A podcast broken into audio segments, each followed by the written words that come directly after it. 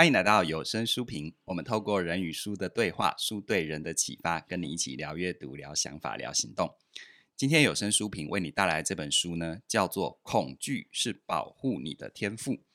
这本书呢，其实如果你们是我们很长期、长期、长期、长期、长期 的听众的话，那其实你有听过这本书了，因为它的旧版叫做《求生之书》。是啊，呃，这是一本很经典的书，尤其在这个时代，我们都很担心遇到不好的人、不好的事，那我们怎么保护自己？不管是面对面的一些伤害行为啊，或者是网络上现在很多的诈骗，嗯，啊，投资诈骗啊，各种的诈骗。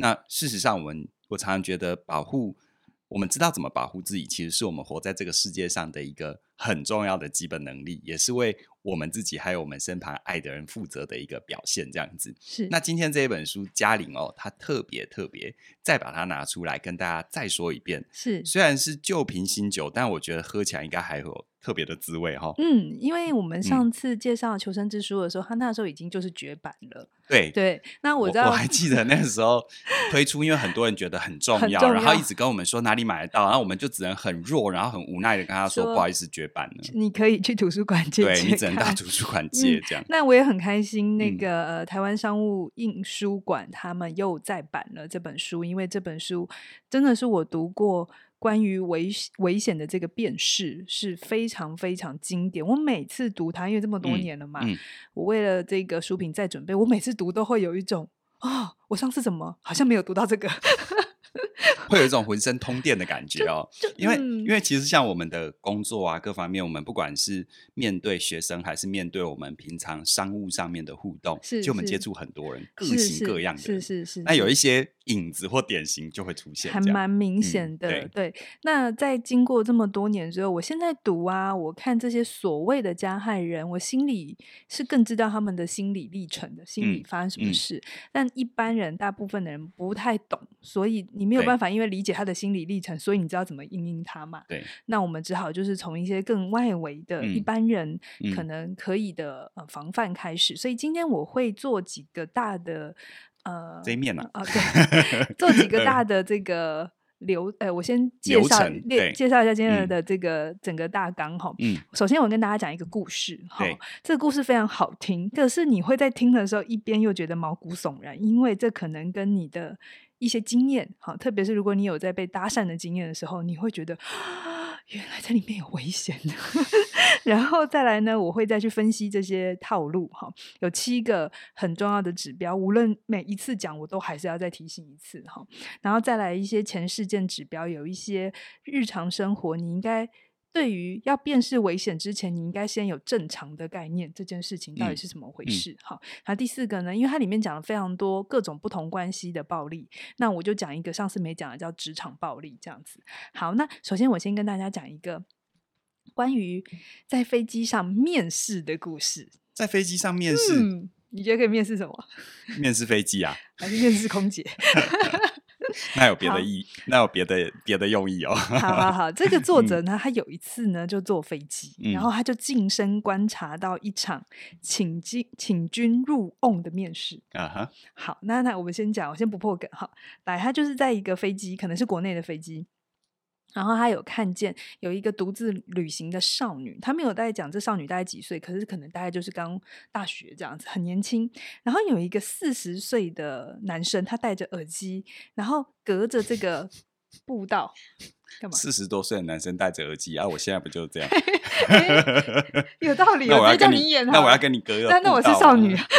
然后呢，他隔着这个走道 看了、嗯、观察了这个少女好一阵。是是。然后呢，他就脱掉他的耳机呢。那我现在要脱掉。啊哈，然后 就走去，就是走去那个少女旁边，他有一点用轻松的派对的口气跟那个女生说：“哦，用你现在这种耳机听音乐对我来讲不过瘾。”嗯，好，然后他就伸出手对着那个少女说：“哎，你好，我叫比利。”嗯，呃，那那那个少女叫什么名字？你好，我叫玛丽。好好，对，来，嗯，你入瓮了哦，因为他说这听起来不是一个问句，嗯，但它是个问句，是。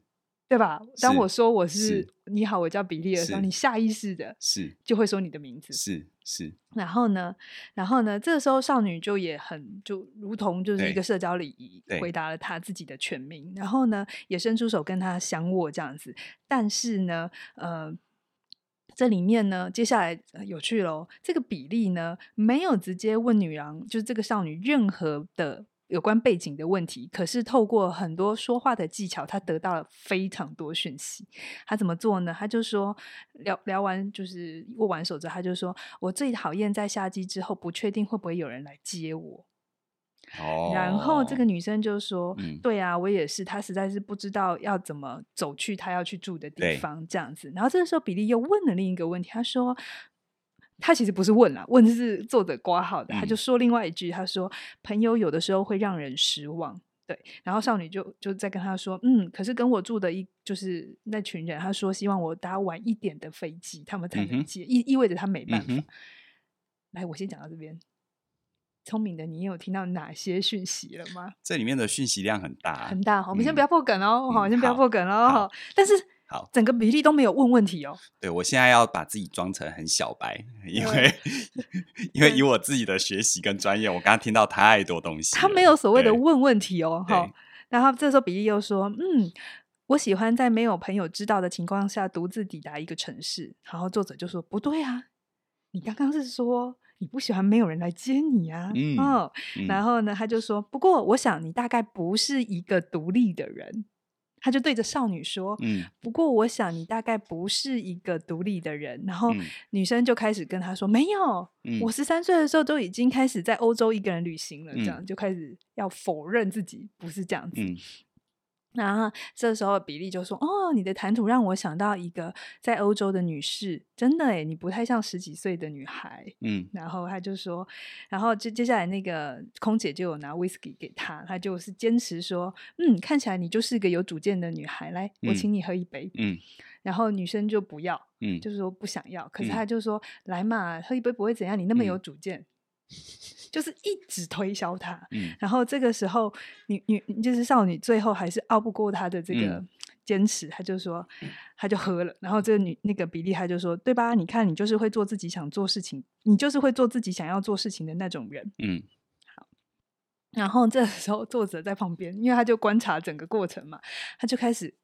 评估一下这个比例，啊，嗯、他就说，嗯，他是一个很壮硕的家伙，然后手背上有刺青，啊、不是说刺青就等于不好哈，可是他就说他有带一些比较廉价的物品，然后他已经喝了不少酒，在这个时候他已经喝了不少酒，然后他没有随身行李，嗯，然后所以，可是他的脚上穿的是一个崭新的牛仔靴，就是身上的衣服是新的，然后他评估他。可能是刚从牢里放出来的人，嗯，OK，然后他就，然后这个时候，因为比利，呃，因为作者就一直在观察这个比利嘛，那比利就有读到，嗯，嗯，有人在打量我，然后他就用一种很轻松的口气，就说，嗯，老哥儿，你也是要从芝加哥出来透透气啊，嗯，就是一副那种很轻松的样子。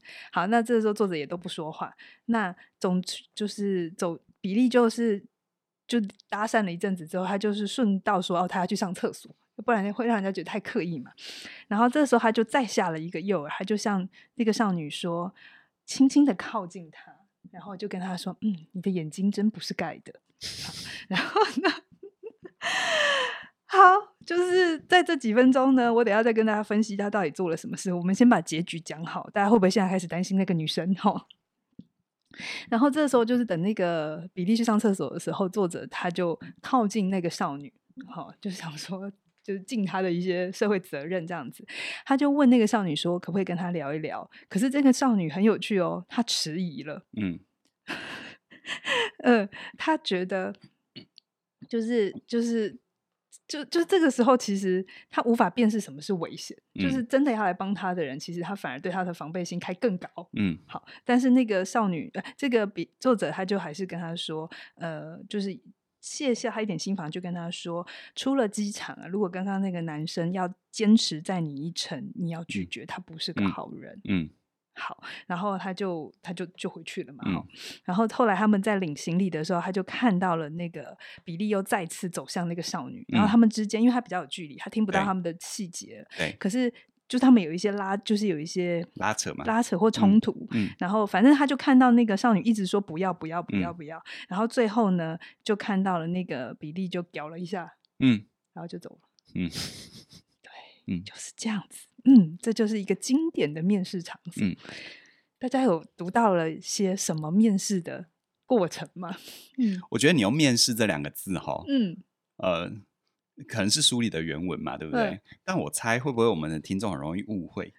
这里的面试是指猎人在面试哪一个是真正的猎物？对，我觉得我们开对开头没有讲这个定义。嗯、我觉得它比较就像是一个，或许我们在生活当中经常会看见或遭遇到的，不管是你是旁观者还是你是当事人的那种人际之间的相会。是。而刚开始呢，比利用一些看似你无法拒绝或你很自然，比如说会去握他的手，比如说会自我介绍的这种方式，然后逐渐的去深入。那这种深入呢，对于我们有经过一些训练的人来说，其实就是他技巧其实也没有很好啊的一个拙劣大叔。但是我必须讲哦，对多数人来说分不出来。尤其比如说，嗯、呃，我不知道书中有没有写哦，因为新版的我我我还没看。嗯，但是你看哦，在那种长途旅行飞机上，然后加上气压各方面，嗯、你知道人在那种处在这种密闭空间底下，嗯，嗯，是他的认知跟判断能力会。会变弱的，是是是。嗯、那我们现在就来拆解一下哈。嗯、刚刚呢，我很快的先 review 一下他刚才做的，就比例做哪些事，然后等一下到第二趴，我会再跟大家更详细的去描述七个讯号出现的时候，嗯、你一定要非常的小心。嗯、在这里面呢，我们再顺一下，呃，他那个比例是不是刚开始他就先加强这个？同质感，因为他直接就说，就跟那个少女说啊，我们都是没有人来接机，同伴感啊，共同感，对，嗯、同伴感，他是翻同质感，嗯、同伴感，好，干嘛？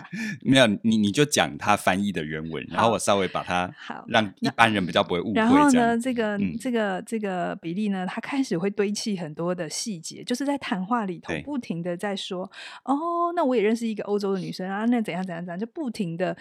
在描绘一些资讯，可是其实他的目的不是真的要传递什么沟通的讯号，嗯、只是一直在让你让你感觉到他好像对你很有意思，或是他对你觉得很有趣，他是个有趣的人。我觉得他在投石问路，他一方面去创造那个聊天的感觉，但是同时他用这样用这样的聊天在套你的讯息。对，而人很奇妙，就是说，如果我不知不觉跟你讲了这么多讯息，呃，尽管他可能还没有一定要碰到隐私的边界，但是呢。认知失调理论告诉我们，我就会觉得我还我我觉得眼前的人似乎是朋友，或觉得眼前还不错。对对、嗯，但其实谁是谁根本都还不认识。嗯、然后再来第三个呢，就是开始放债，放债就是请他喝酒，嗯，开始让他有欠，嗯，欠你的感觉。对，然后再来就是释放他的魅力，比如说他就会去恭维那个少女说：“你眼睛这么美。”嗯，有没有？就是一种。嗯很 charming 的表现，这样子好，然后再来呢，贴标签哦，这真的很重要。要不要用比较现代的语言，就很会撩啊？啊我刚才很老啊。Charming，你你很你很有气质，Charming。好，嗯、然后刚刚其实到刚刚为止，就有一些人可能，如果你是一个比较外向的人，嗯、就说老师。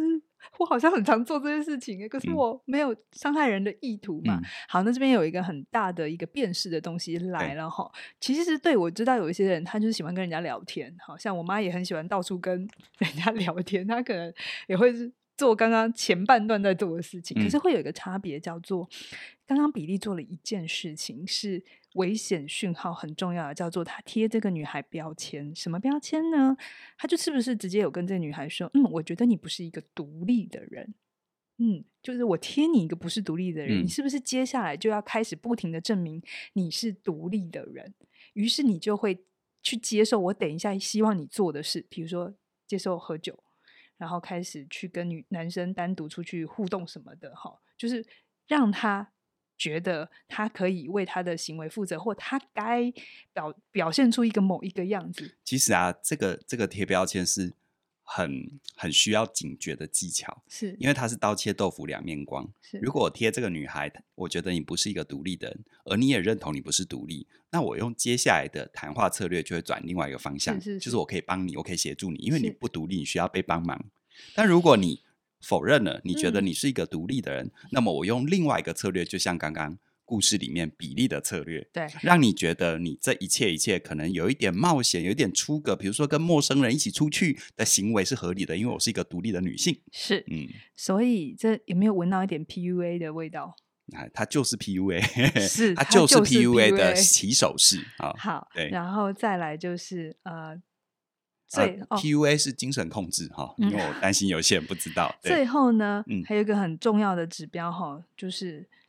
这个少女是不是本来就是他请她喝酒嘛？她但少女第一时间是拒绝拒绝的。嗯，好，但是这个比利不听这个拒绝，嗯，好，然后就是坚持一定要喝下去。这其实也要很小心。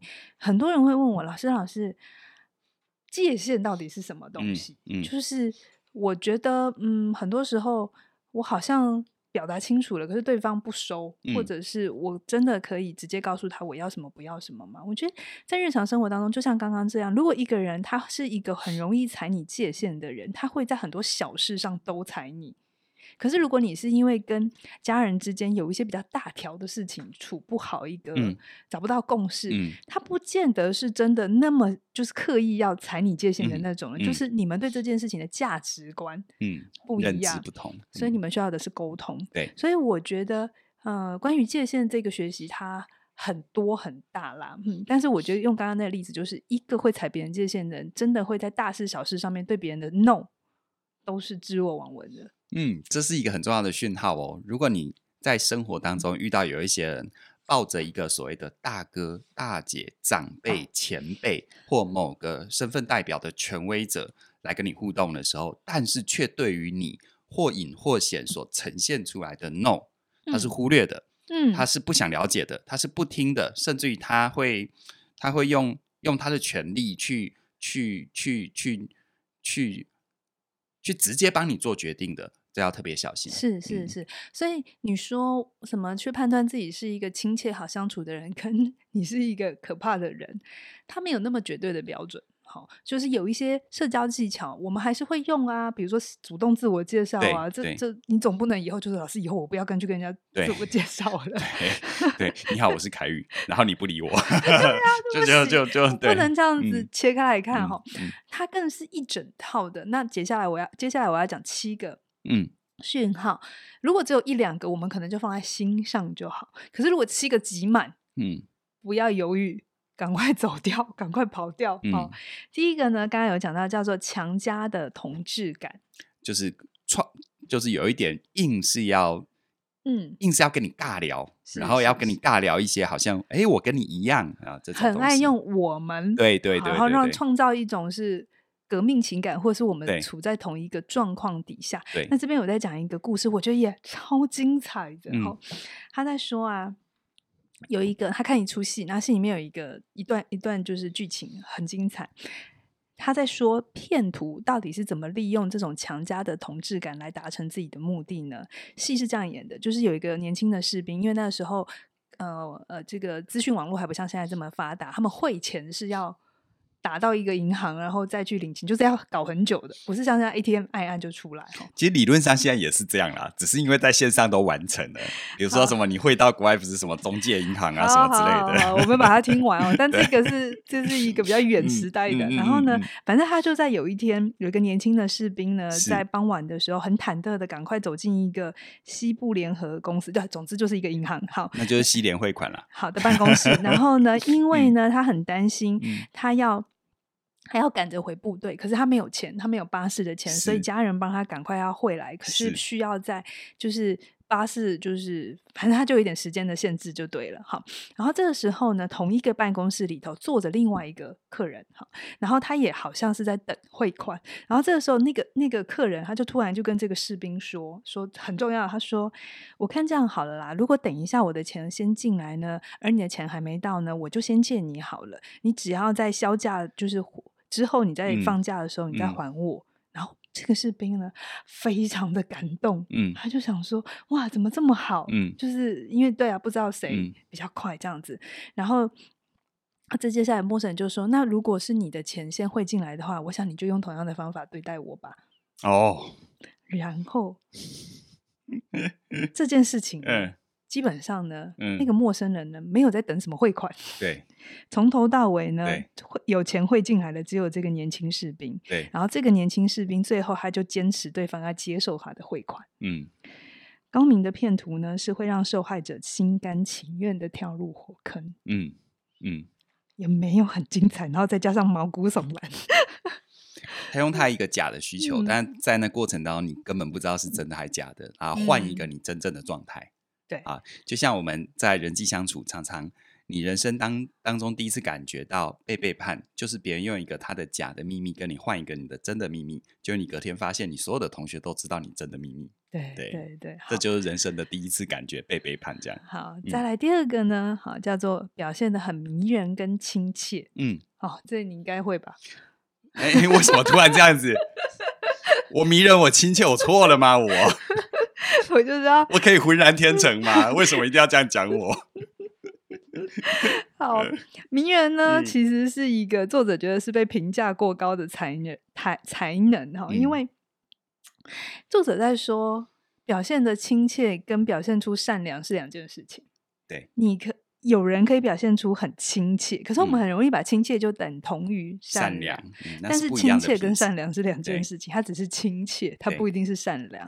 那从上一个，我记得上一集的书评有提到说，当有一个你觉得他很迷人的时候，你应该要问的事情不是他怎么这么迷人，而是他为什么要迷你、迷惑你，嗯、而不是迷你哈，是迷你哈。对、嗯、对对对，这件事情就是要。很小心。那当然，我知道我们也不是每天 活得很紧张啊。就是有人恭维你的时候，你就都要哦，你现在要对我怎样哦？这就太太 over 了哦。但就是如果你真的觉得好奇怪哦，这个人怎么会这么迷人？而且好像从一开始他就一副就是这么的 charming 的状态的话，你就真的要比较有警觉一点。我觉得啊，警觉哈，你可以设两条线。嗯一个叫做身体的界限，一个叫做财务的界限。嗯，嗯，你看我们遭受伤害，无非是从这两个嘛。嗯，就像刚刚那个士兵有没有？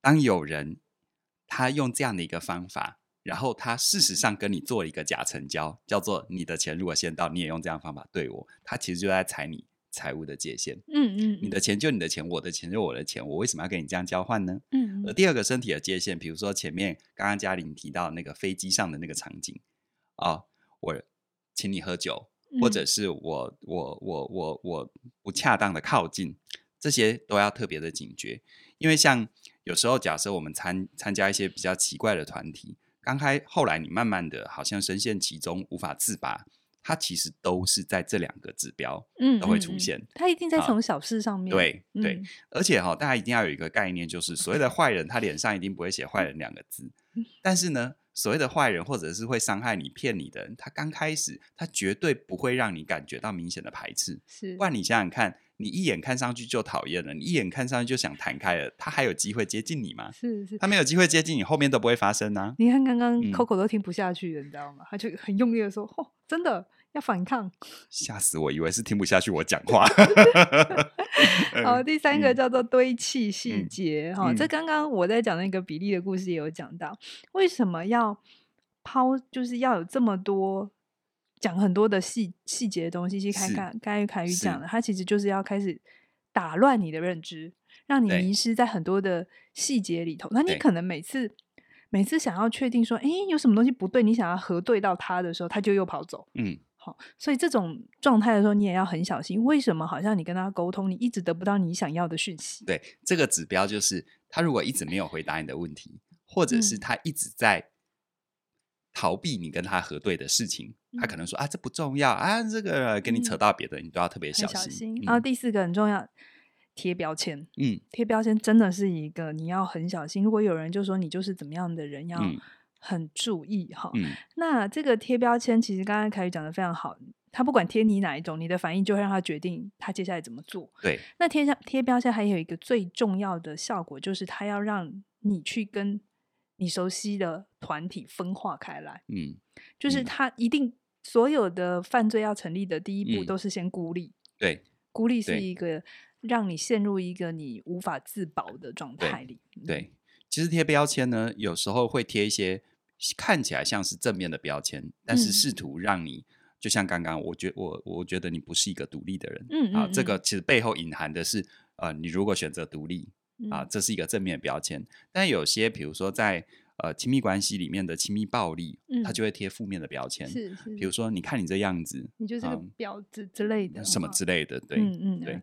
那还有一种是陌生人，比如说，我不知道大家在路上有没有遇过，有一种人，他会叫做不请自来的帮忙嘛，嗯，就是。嗯、呃，反正他可能，比如说像我，可能有时候在桥车，嗯，就是当然，我觉得台湾让我相对安心啊。嗯、可是有一些人，就是他可能看你需要帮忙，你也确实需要帮忙，可是不至于到你觉得开口这样，嗯、他突然就来，然后你说不用了，谢谢的时候，他又一直一直要说服你说，哦，你这么拒人于千里之外哦，这么的呃，就是没有人情味的时候，他都在贴你。这个就要结合下一个。对不对？放债第五个叫做放债，就是放债有两种，一个就是对你先对你好，嗯，好，刚像刚刚那个士兵遇到的也是嘛，嗯，我让你觉得哇，我遇到好人，对对对，这也是一种。那另外一种放债就是，它就是一种，嗯，让你觉得你欠了他什么，比如说，呃。有些时候在网络上面，我们会看到很多分化的言语，也都会是这种放债嘛。嗯、比如说，如果你不做什么，不做什么，或你不吃什么，不支持什么论点，那你就是什么这样子。这个。这不支持什么就不是台湾人哦，不不转不转发就不爱台湾什么之类的，像这种都要比较小心一点点哈。然后再来第六个叫做不请自来的承诺哈，不是不请自来的帮忙哦。刚刚那个放在是不请自来的帮忙，嗯、再来是不请自来的承诺，嗯、就是有一些人他在跟你互动的时候，他会一直 promise 你说。啊，我不会骗你的啦！你要相信我啊！你看我前面的丰功伟业又怎么样啊？嗯、你却 就是别、嗯、别担心、嗯、哦，嗯、这种事情我们都怎样又怎样怎样就怎样。嗯、他就是一直在 promise 你，嗯、一直、嗯、你没有觉得需要 promise 的地方，嗯、他也顺便 promise 嗯。嗯，这意思吗？能听得懂哈？嗯，嗯哇，你今天好细致，让大家了解这个背景。我上次不不也讲的是这样吗？对啊。嗯、好，所以我们上次求生之书花了多少时间呢、啊？没做功课，因为我我没去把它调出来看的原因，是因为我不想要被上司干扰，因为我希望这么多年之后再看他，如果我还是觉得很想讲，那表示他真的很重要。没错，那再来第七个就是他会对你的不不予不予理会，就不置若罔闻。哈，这个刚刚凯宇已经讲很多了，一个正常的人际关系，他是会。把你的拒绝放在心上的，也许比如说难难免我们亲人之间会觉得你想太多的时候啊，就可能会说你买那熊啦，哈、嗯，不不要这样想啊，或者是说呃，可能你你你要他干嘛，他就说不要啊，怎样？这这是有有可能的。可是如果有一个关系让你很已经很很紧张了，或是你有一点不安全感，这个时候他又在对你的不置若罔闻。那这时候真的要很小心，嗯、很小心。他是一路都这样呢，嗯、还是怎么样的情况？嗯、好，那刚刚讲的是。我讲一个背景哈，因为这一本书第一版的时候是一九九七年出版，大概二十几年前。然后作者那个时候因为网络还没有发达，所以呢，他在写这本书的时候，他在想象或他举的例子，大部分都是实际的。那时候网络也还没有泡沫化，两千年才买网络泡沫化。对对对，对所以有一些这就二十几年来都一直很多人就是说，哎，你要不要改版呐？对然后把一些现在网络上面的。坏事写上去，嗯、然后这个作者也动念过好几次，想说，哎、欸，对啊，是不是退流行啦？嗯、关于暴力这件事，是。可是他后来还是想很久，他觉得他有一些小幅度的修改，可是大的他都没变。他说他讲了一个非常重要的东西，他说，对，有些呃诈骗也好，或是有一些伤害，它确实会发生在网络上，好，但是他说这些都还算是前戏，嗯。一个所谓的坏人，真正要对你造成肢体的暴力，或者是身体更具体的伤害，伤害、嗯、还是需要透过见面。对啊，嗯，嗯可是他说，你还是可以把这七个这个讯号放到假新闻或是放到诈骗上面是一样的手法。比如说诈骗的人，他还是会先强加统治感嘛，先让你觉得他跟你是一国的，或者是他是要来追你的，然后迷人亲切，然后堆砌很多细节嘛。哈，我想在网络上面，你看过别人去分享那个种他被诈骗的经验哈，嗯、有一些有一些人我觉得蛮勇敢的，我觉得他真的被诈骗，嗯、可是他把那个。过程讲出来，嗯、大家就比较知道那个手法是什么哈。嗯、然后再来，当你如果被诈骗，假设你真的不幸，并不是你是个糟糕的人，好，是因为对方很用心的设计了所有的陷阱，嗯、让你要下掉下去。是，所以呃，发生了很遗憾，但是我们就是尽可能的在里面学会一些教训，嗯、也让更多人知道怎么辨识。嗯，然后所以再来第四个。诈骗或者假新闻也会很容易很爱贴你标签嘛，嗯、就开始分类了这样子，然后放在哎，大家如果有看过那个听的那个纪录片叫什么？听的、哦，对对对对对，啊嗯、那个大骗图他刚开始也是放债啊，他也是先对他想追求的女生送他们很多好东西啊，带他们去吃喝玩乐啊，然后后来才反手。对，要他们更多的钱，嗯、然后再来第六个不请自来的承诺哈，有些人就是说啊，我一定会娶你啦，或我一定会还你啊这些东西，然后再来就是对你的不置若罔闻哈，这些一样的放在网络上，你、嗯、一样可以当成是一些指标讯号。嗯，嗯，那诈骗，比如说网络诈骗钱，呃，有很有可能他只要做好了这些，你的钱就出去了。嗯，所以要小心哈。其实也有很多朋友问我怎么样防止自己受到伤害或被骗哦。我会，我会，我会，我会，我会鼓励大家，就是说，对于一些属于人与人之间互动的合理的状况啊，你必须要有清楚的认识。嗯、而只要有任何不合理的哦，千万不要自己先帮他合理化，是因为你觉得好像我跟你没那么熟，嗯、但你却对我有这样又那样的指示，嗯、或你要做一些我觉得我的我跟你的交情还没到那里，却你要我做的事。两个，要么呢，我跟你澄清，你如果拒绝跟我澄清，那就到此为止。嗯，要么呢，我就直接就划线退场，嗯，直接划线，把界限划清楚。嗯，那很多人会担心说，那这样会不会到最后没朋友？你要反过来想哦，真的会成为你朋友的人，他一定会尊重你的界限。嗯，他一定是另有所图才会不尊重你的界限，嗯，或对他来说，他根本。就算不是坏人，他根本就没有把别人的界限当回事。嗯，嗯，那就算他不伤害你，你跟他当朋友，其实你很累，你很容易会变得是把他自己的事情变你的事情。是好，所以大家希望能够理解这样子。好，然后凯宇刚刚讲一个很重要的观念，就是刚刚我们虽然直接把。坏的事情直接指出来说，这些讯号是不对的。嗯、可是作者反而说，你不是要一直 focus 在这些坏讯号，你反而是要先对正常的状况有敏感度。好，我觉得这现在很多人对正常状况反而没有敏感度，因为网络上有太多说以下几点你要注意哦，或者是怎样怎样，就是你买错什么什么什么。而且而且网络的环境它会让那种。非常态的极端行为更容易被看见，嗯、然后久而久之，我们会以为那才是正常的。嗯，比如说很多人在网络上逛社群媒体逛久会忧郁症，就是他看到大家都是最帅、最美、最好玩、吃最好的东西等等那些呈现。嗯，但其实一个真实的人，那些绝对不可能是他生活的常态。嗯，他只是选择把那些给你看。嗯，但或者他要贩卖一个让你羡慕的状态，对，他要贩卖一个他自己的人设啊。嗯、所以事实上。真实的生活，柴米油盐酱醋茶，它虽然没有波澜壮阔，但那才叫做生活，那才是真实。嗯，对。所以接下来我们要来讲一个叫前事件指标。前事件指标呢，作者我觉得讲了一句非常诗意的话，但我觉得真的还蛮好的。他说：“一只鸟儿不会比它的影子更早落地。” 听得懂吗？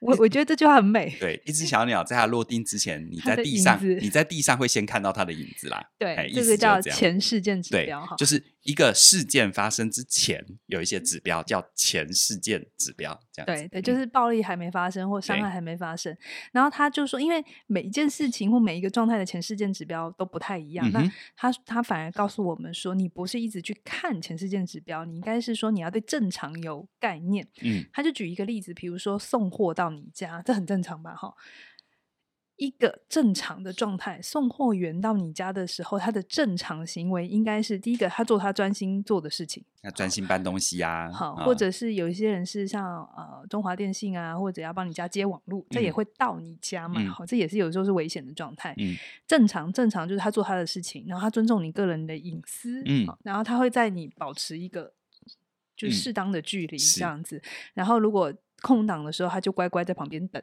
对，然后呢，就是跟你聊的事情都是跟你手上，就是跟工作有关。对，然后他会注意时间，手快，就是快手快脚。废话，因为他们都是算 case 的。然后，然后没有兴趣知道，来，没有兴趣知道屋里还有没有别人。嗯。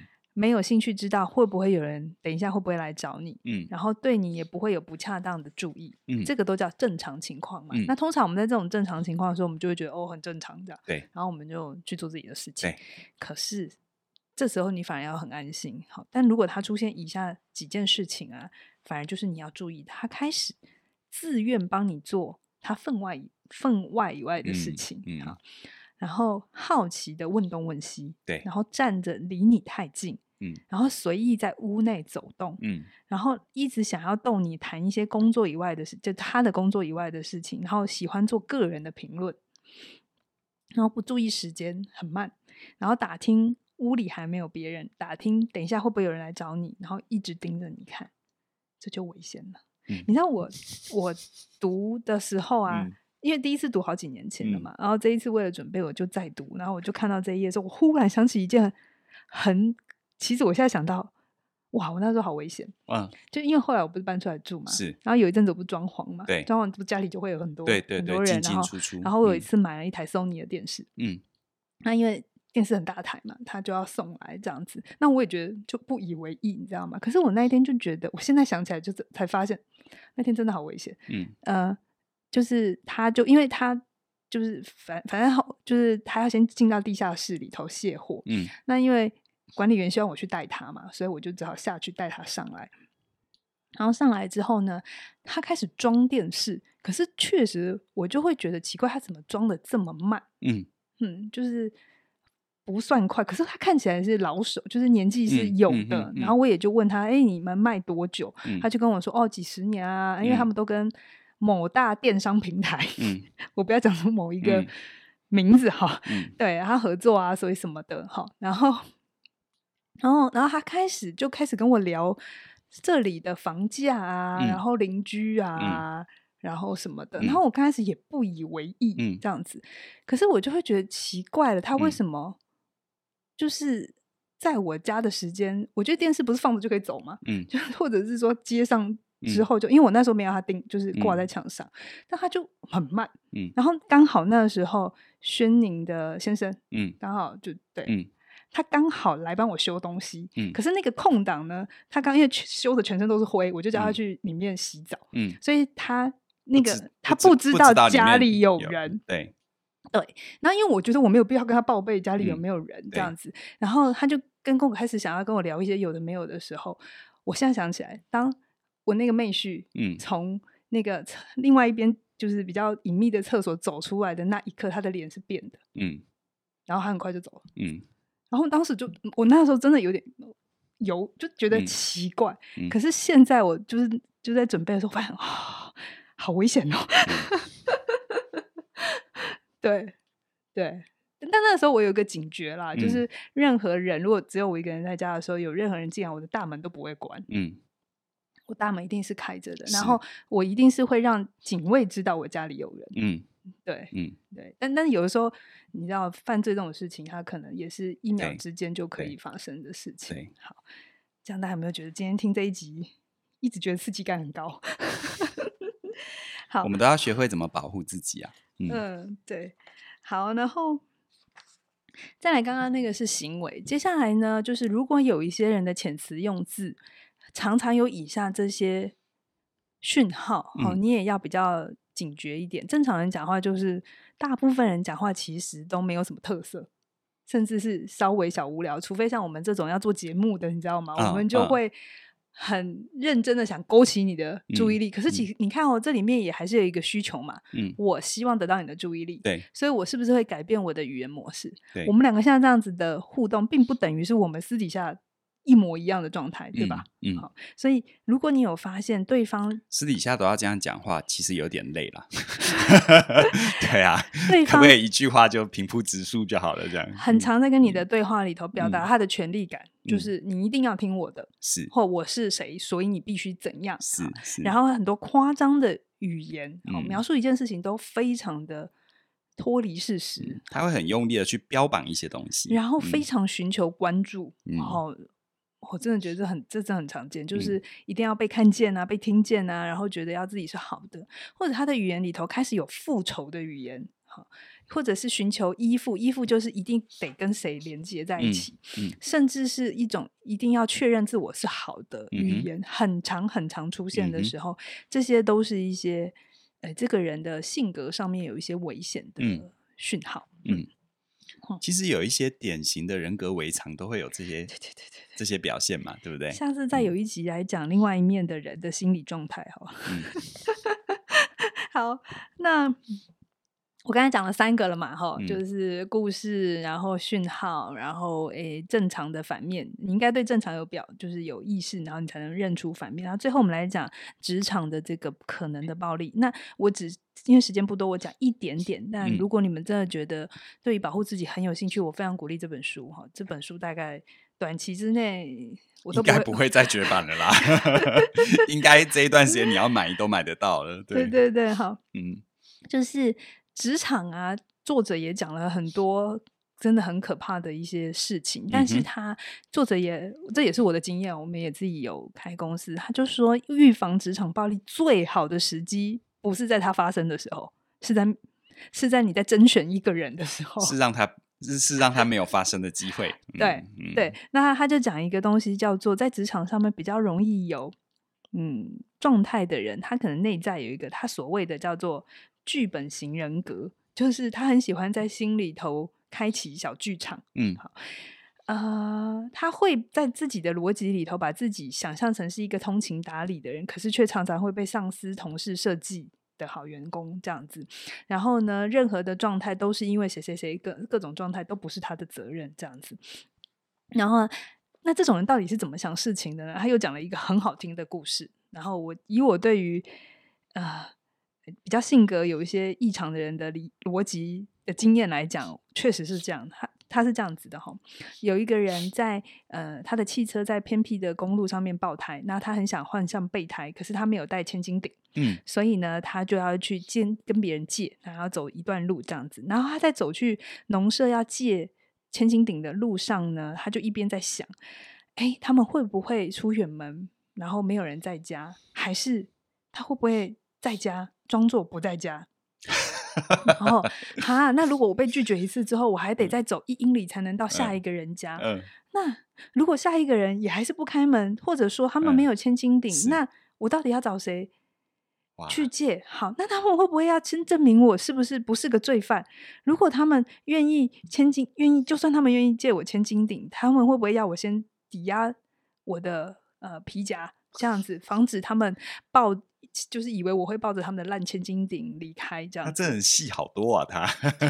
然后呢，那这些人到底怎么搞的？他就想到这边，他就很生气。他说：“这怎么搞的？连帮一个弱弱难的同胞都这么难吗？这样子，难道他们要看到我死在荒郊野外野外才会开心？然后走着走，因为想一想想就走到，他就去叮咚一下，然后他就一边叮咚想说：‘哼，我有听到电视声音，你不要假装不在家。’好，然后这几秒之后，有一个和颜悦色的女士把门打开，说：‘嗯。’就微笑的对他说：“嗯、有什么是我可以帮忙的地方吗？”然后这个人就是要借千斤顶的人就大声说：“我才不稀罕你的帮忙了！就算你要把那个烂千斤顶借我的话，我也不会要。”然后就走掉了。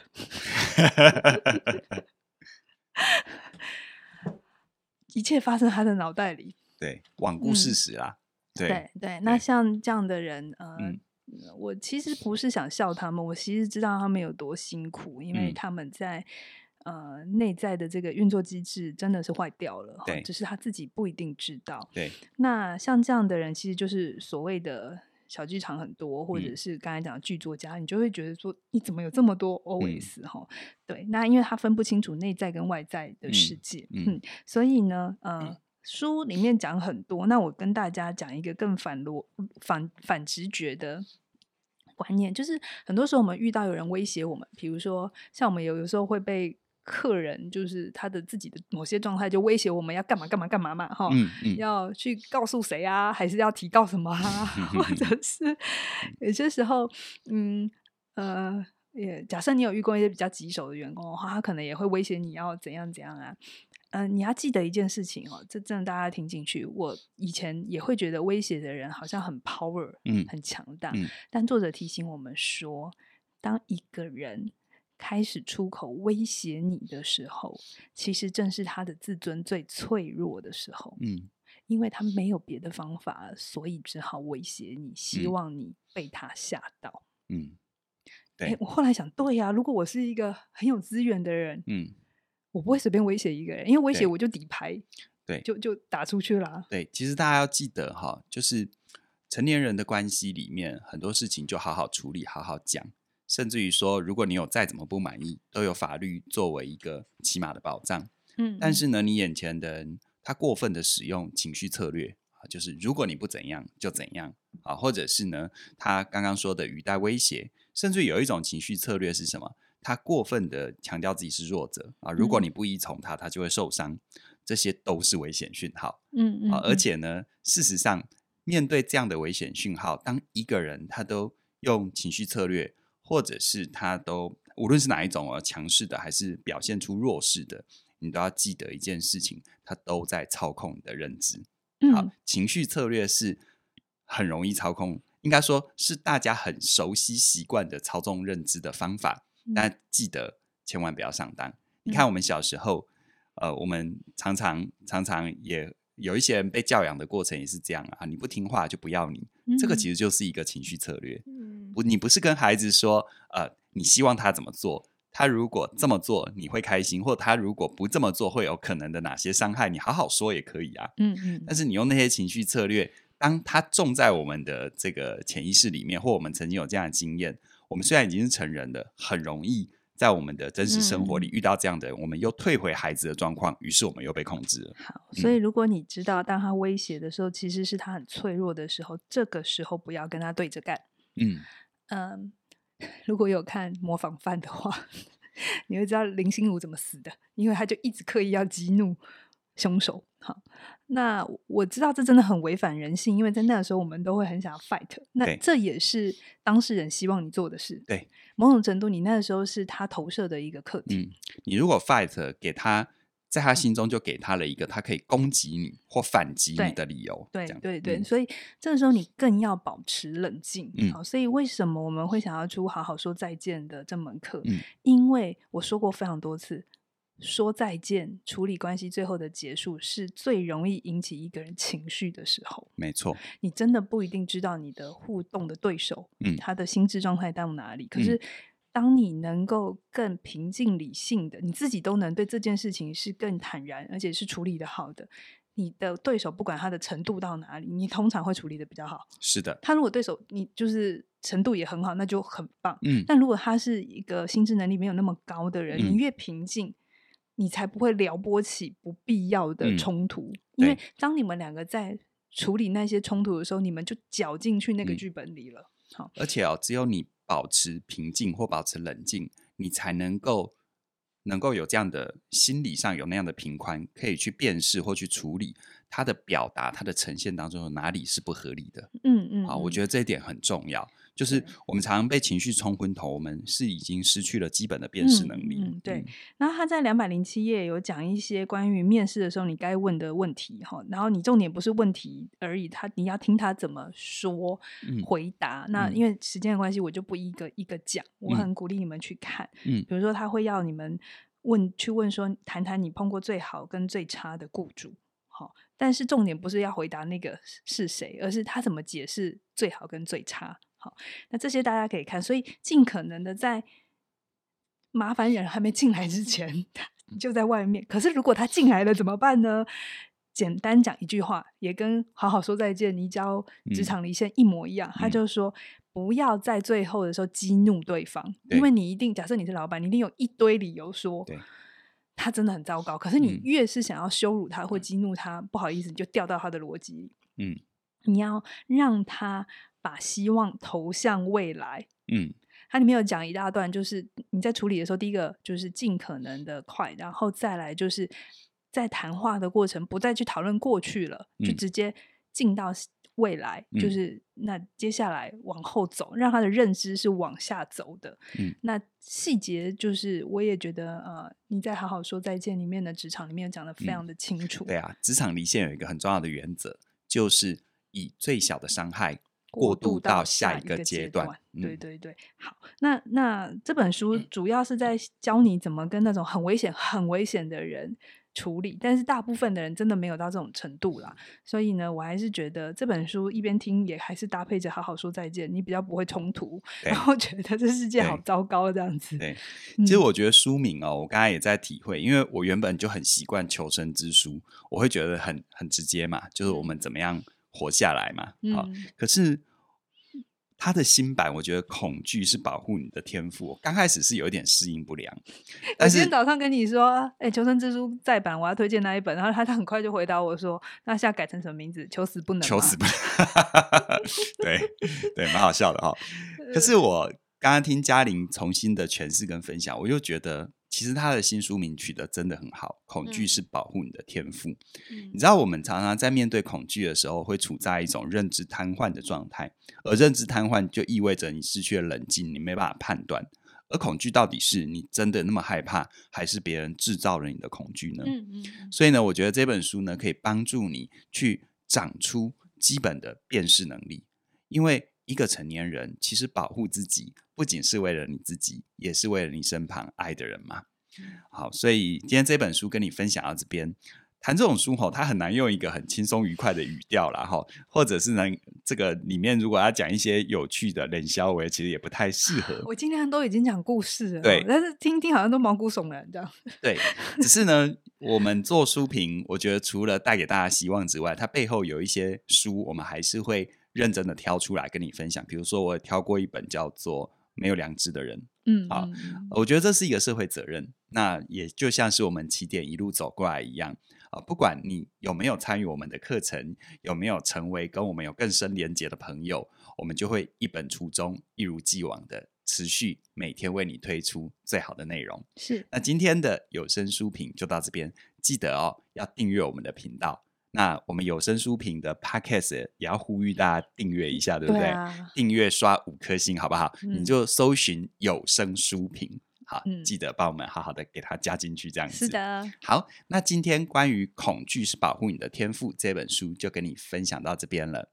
谢谢你的收看或收听，期待未来我们为你推出更多更精彩的内容。拜拜。拜拜。